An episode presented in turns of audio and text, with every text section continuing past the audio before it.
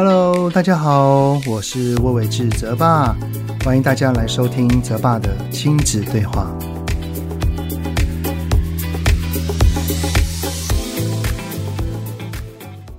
Hello，你们好，欢迎收听泽爸的亲子对话，我是亲职教育讲师魏玮志泽爸。不知道上个礼拜的双十连假你们过得怎么样啊？有没有去哪里玩呢？好像除了连假的第三天，因为有台风的关系哦，好像是有下雨的哦。呃，前两天的天气都还不错，嗯、我都有看到我的朋友啊在脸书上面分享那个全家的那个出游的照片，但是啊，我也只能在。脸书上面滑一滑看一看而已啦，因为啊，连假过后的这一周啊，就是我儿子啊，他国中了嘛，是他开学后的第一次段考，可能是因为这个之前因为疫情的关系啊，放假有点久啊，我觉得我儿子呢，他整个读书的状态是有一点松的感觉啊。我儿子他还是很愿意念，他也知道他要去念，只是那个准备的那个过程哦，有点久啊。就是可能他要跟先跟我们啊聊一聊啊，或者是东摸西摸一阵子啊，晃一晃啊，然后跟我们讲讲话啊，或者是那边抱怨说哦，我不想考试哦，为什么一定要考试？考试好烦哦。哦，就是这些事情已经做到他甘愿了哦，他才会起身。呃，坐在这个书桌前，切换成那个专注读书的模式。不过啦，我觉得这一段历程应该我们都有经历过啦，就是那个不想念书，完完全全不明白为何要念，然后也觉得念书好烦哦。但是不念书又不行，大家都是在念这些的书，好像我也一定要去做，最后只好硬着头皮逼着自己去念啊。以现在的角度来看啊，简单的说就是缺乏动机，就是没有连到未来，没有连到他生活当中的一些应用，所以他根本不知道学这些到底要干嘛。好了，这一块的议题啊，其实范围有点大，我再找时间来跟大家分享好了啊。虽然啦，我也明白我儿子这个状态其实就是在迷惘，在摸索。我也我我非常的清楚，读书是属于他的事情，就如同我之前在有一集提过啊，不应该拿孩子该做的事情来谈条件交换，像是学习啊跟做家事这一类的。只是啊，身为爸妈的我们看到孩子啊，就像我刚刚儿子那个那个。是正在要去准备的那个状态啊，肯定内心有非常非常多的内心小剧场。看到他明明已经讲好说哦，我九点就要去念了，结果他东摸西摸啊，摸到九点半快十点了，还是坐在我们旁边啊。真的，我们内心的 OS 实在是好想念他。有非常非常多的话想要 想要跟他讲，好几次就想要把他抓过来，然后跟他狂讲大道理啊。但是啊，还还是要学习忍住啊，特别是面对青少年的小孩啊。爸爸妈妈，我觉得面对青春期的孩子啊，更要学会有一些话要经过思考再说出口，而且有的时候呢，不说话。搞不好才是正确的一个真谛啊！为什么我会这么说呢？因为，呃，我相信有关注我脸书粉砖的朋友们呢，应该都有看到啊。上周的某一天的晚上，我儿子他光是写功课跟复习呢，就弄到了凌晨十二点半。我非常心疼，然后但是也很担心他的睡眠不足啊，所以因为毕竟他早上六点多就要起来了，然后所以呢，我就在隔天呢的放学之后回到家，他回到家了，我就拉着他，然后带着他一起，我我还把他书包整个扛过来，然后就看着他联络簿一项一项我们来对，看说今天的功课有什么，然后。明天要看的科目，要复习的范围，然后个别是需要多少时间？你国文功课要写多少？多久时间？你的数学，然后那明天你要练历史、地理、自然，巴拉巴拉巴拉，然后就这样带着他一个一个做，希望他在脑中有比较清楚的一个时间安排的轮廓。那当然，他要怎么安排，我也是不会介入，也都是放手让他自己去思考，就这样子而已。甚至我还问他说：“你要不要设定倒数计时器呢？来来提高效率等等的啊。”我我会想要这么做，是因为我希望他在写功课跟复习的专注度跟速度可以提高嘛。因为当他只要在学习上面的效率有增加了，他才会有更多的时间来做别的事情。因为我不希望他。虽然现在是要断考了，但是我不希望他好像整天就只有念书。我也希望他能够有时间分、有十几分钟或者是一段时间的放松啊，去做做别的他喜欢做的事情。那当然最重要的就是可以有时间可以早点睡觉。结果呢，在这一段我在带领他的这段过程当中呢，我就看到我儿子的脸啊，真的是越来越僵，越来越闷啊，感觉上快要爆炸了。我当然有看到啦，然后我就先关心他说：“哎，儿子啊，怎么啦？所以感觉上你不希望爸爸带你做这些事情吗？”没有想到我儿子跟我讲了一句话，他说：“念书是我的事，关你们什么事啊？”哇！我当下听了哈，真的是非常非常的震惊，当然也很意外。老实说是有点生气啦，不过我我还觉得我当时不管是情绪也好，回应沟通也好，都处理得还不错，是有稳定住的。所以我们可以用先用另外一个角度来思考：当一个小孩、一个孩子他会做这句话，肯定是在表达他内心的想法。那他在表达什么呢？虽然他表达的方式可能没有那么周全，但是他肯定就是在表达了。我我后来经过了一些思考之后，我们明要明白到，他会说出那一些话，就是在表达他内心对于我们管教方式的反抗。所以呢，这一集的 Podcast 啊，我想要跟你们聊一聊，当孩子有了反抗爸妈管教的举动时，我们该如何思考跟回应呢？Thank you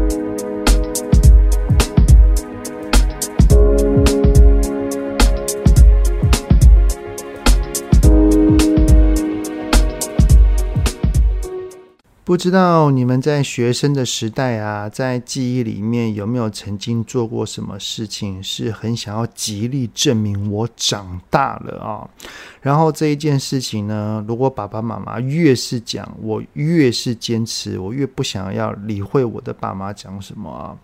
可能是因为我比较晚熟的缘故啦。我记得啊，我真的做过最叛逆、最不听话的行为。就只有在大学的时候留了一头长发，然后还整头染了金发啊。那个时候呢，我爸妈真的每看一次讲一次啊，说这样很丑啊，还说啊人长得好好的，根本不需要靠奇装异服来凸显自己啊。甚至啊，还对我下过通牒令啊，就是要求我在什么时候一定要把头发剪掉，染回黑发。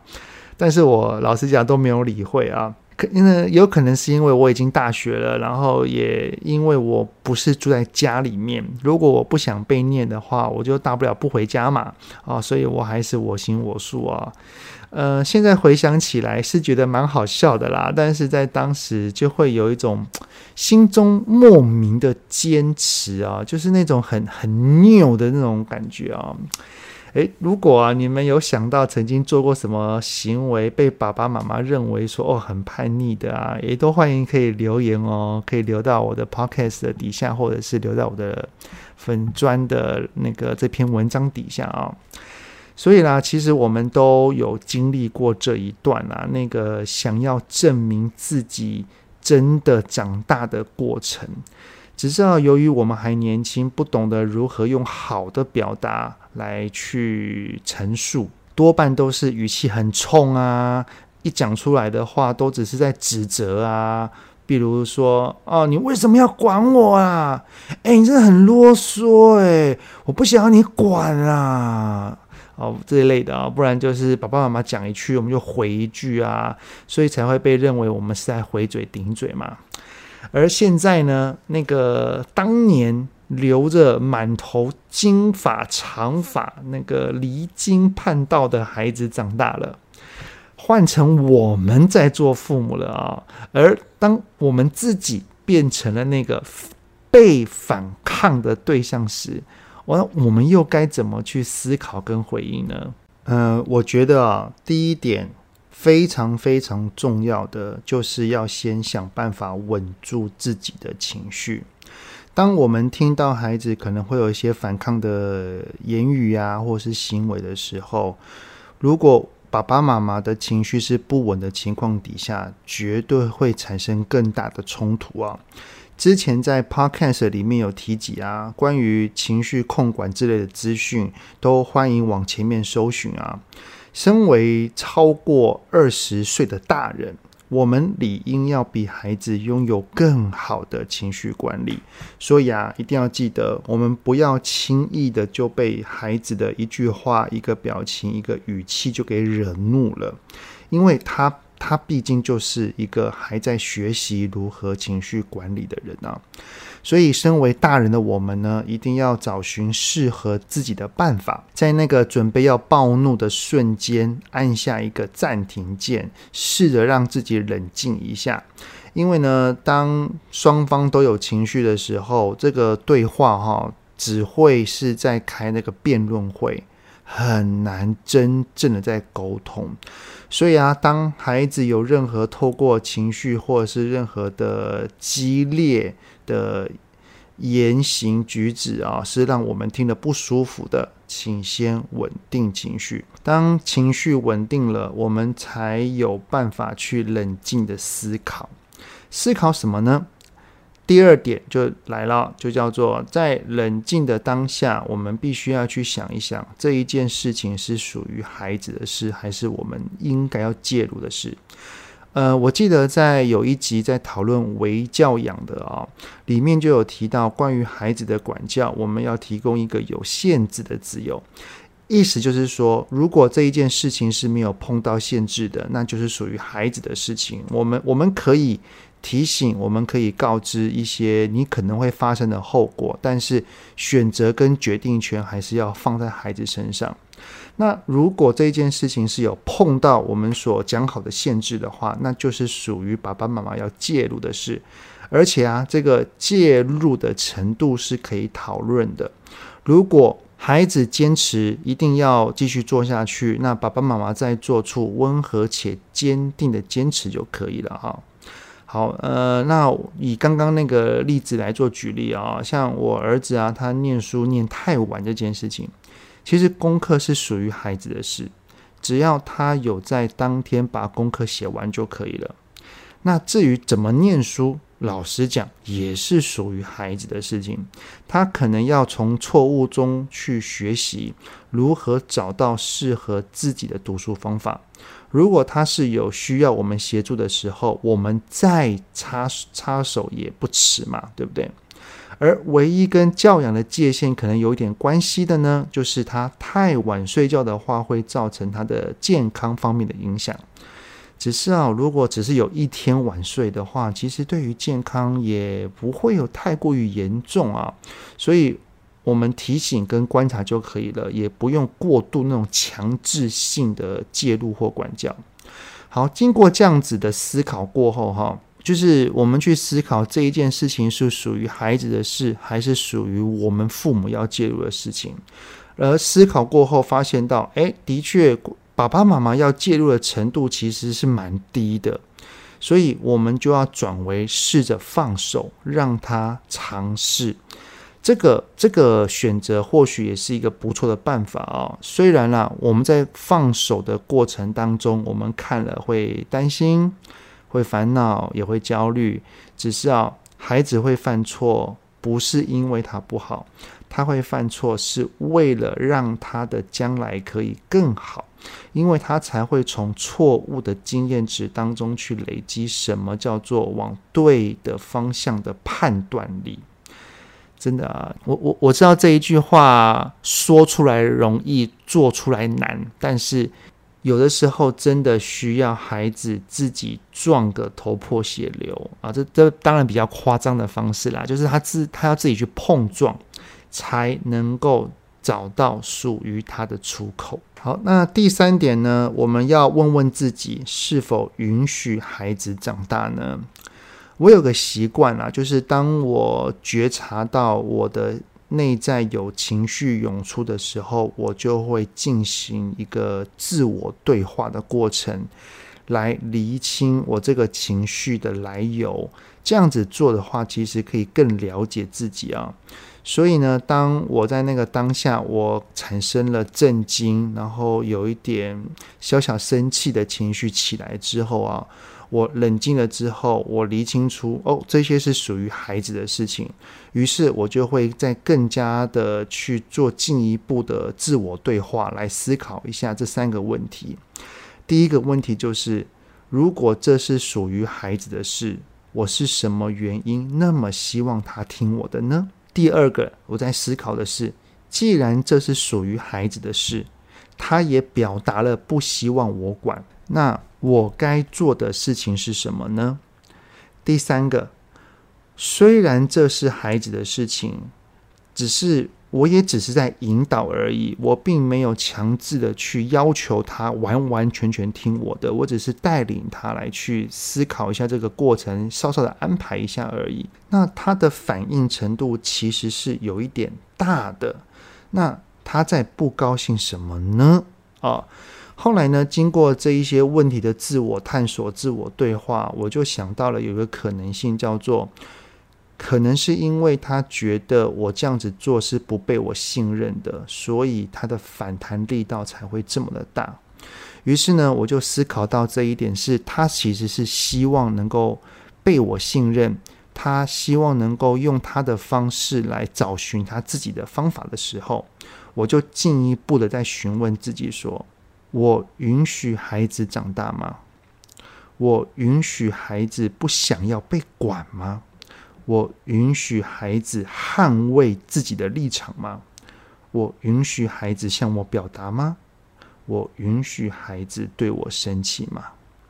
我思考了这一串之后啊，我得到的答案都是我允许的。我唯有一个地方是介意的，就是他对我表达的方式。所以啊，在最后，呃，我们理清楚这一些脉络之后啊，我唯一要做的一件事情，就是要去教导孩子，他之后可以如何做出一个好的表达而已。但是如果在自我对话跟探索的情况底下得到的答案叫做“我不允许孩子长大”，我希望孩子很依赖我，非常依赖我，然后他什么都要听我的。那可能就要去思考，或者是自我探索一下，是什么原因我会如此的放不下？是什么原因我会这么的纠结在此？后来呢，在彼此都冷静的对话下，我儿子就很明确的跟我说：“他说他知道昨天弄太晚了，所以有在学校趁着空档的时候呢，有先写点功课。”也因为打从心底是明白的，所以就觉得我那样带着他，手把手，一步一步的教他，像是对待小朋友一样啊，让我儿子觉得是很不被信任的。我谢谢他愿意如实的跟我说，也真诚的表示我没有接收到他的讯息，那爸爸会多留意。最后呢，也跟他说我所介意的点，我就跟我儿子说啊，我说儿子啊。对于我在带着你规划时间的时候，如果你是不高兴的，有不被我信任的感觉，可以直接跟我说。你可以说：“爸，我知道你是因为担心我太晚睡，这点我也知道，所以有在学校趁着空档写点功课了。那么希望你可以相信我，我等一下应该可以在十点半左右弄完，然后就会去睡觉了，请放心。”那儿子啊，如果你是这样对我说的话，爸爸绝对会相信你的。我儿子说呢，他接受我这样子的说法，也表示愿意试试看。那也因此画下了这次冲突的一个美好的句点。我觉得青少年是一个很奇妙的状态啊，一个介于儿童跟成人之间的产物。外表看起来已经接近大人了，但是心智上还是偶尔会蛮稚气的。有的时候呢，看起来很独立了，但是有的时候又有点依赖父母哦。我相信这一段我们都经历过，只是我们长大了之后都忘记怎么长大了。我把青春期的孩子解读为正在练习如何成为一个成人的孩童，也因为需要练习，所以爸爸妈妈更要学会如何放手。而这个放手哈，就需要我们允许孩子长大，允许孩子不想要被爸妈管教的时候而有了反抗的举动。我儿子啊，曾经有一次就问我，呃，对于叛逆二字的看法是什么？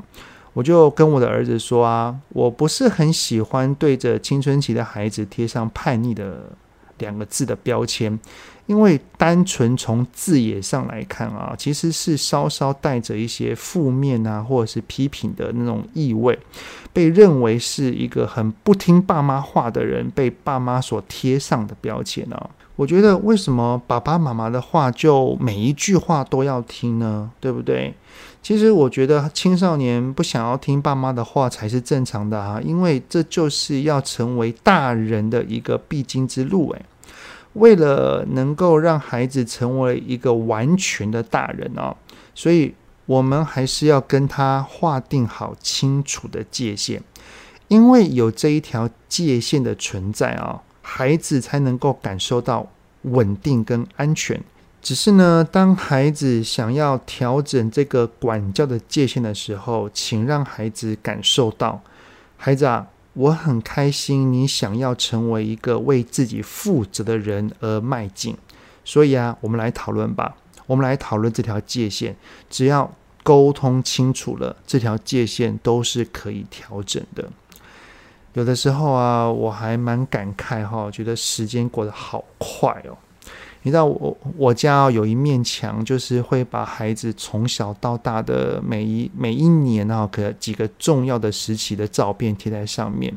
我常常都会这样子不时不时的会去浏览它，就会发现孩子长大的历程真的真的好快哦。再过五年呢，我儿子就要十八岁了。如果他是到外县市去。读书，到时候我能够见到他的单位就要变成月更年喽。也因为会这样子想啊，所以我很珍惜跟他现在相处的每分每秒跟点点滴滴啊。所以呢，这一集 Podcast 的结论呢，就是啊，如果孩子对于我们的管教是有反弹的举动哦，不管真的，我觉得不管几岁都是，而青春期的孩子更是如此。请先试着正向解读他的行为，在他的内心深处，反弹的意思呢，往往表示着是希望被我们信任、肯定、相信或认同的。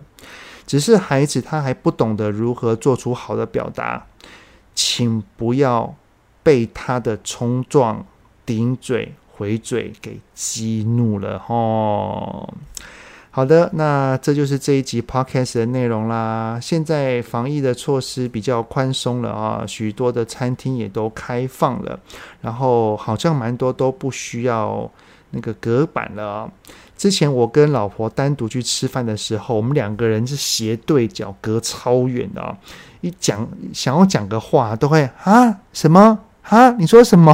一直没有哈来哈去啊，哈哈字啊，哈的字啊，比那个我们讲的内容还要多了啊，真的好难聊天啊。也就是因为开放了嘛，所以这个连假呢有两餐呢，我是带着全家人一起去餐厅用餐。哇，那个全家窝在那个那个一起坐在桌那个餐桌前，然后等着那个服务生呢，然后把那个餐送上来那种感觉啊，又回来了啊。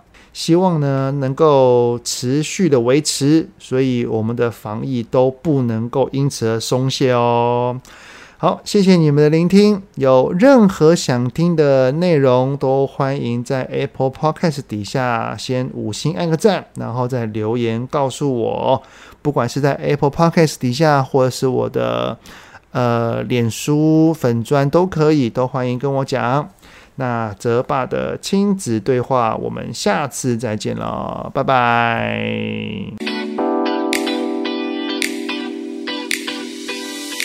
希望今天的节目有让您与孩子之间有着更好的相处。欢迎在各个收听平台订阅泽爸的亲子对话。如果是用 Apple Podcast，请以五星按赞给予肯定，也欢迎留言，我们一起讨论哦。如果有想要听什么亲子的议题，请欢迎告诉我。愿天下家庭的亲子关系能够更好。泽爸的亲子对话，我们下次见。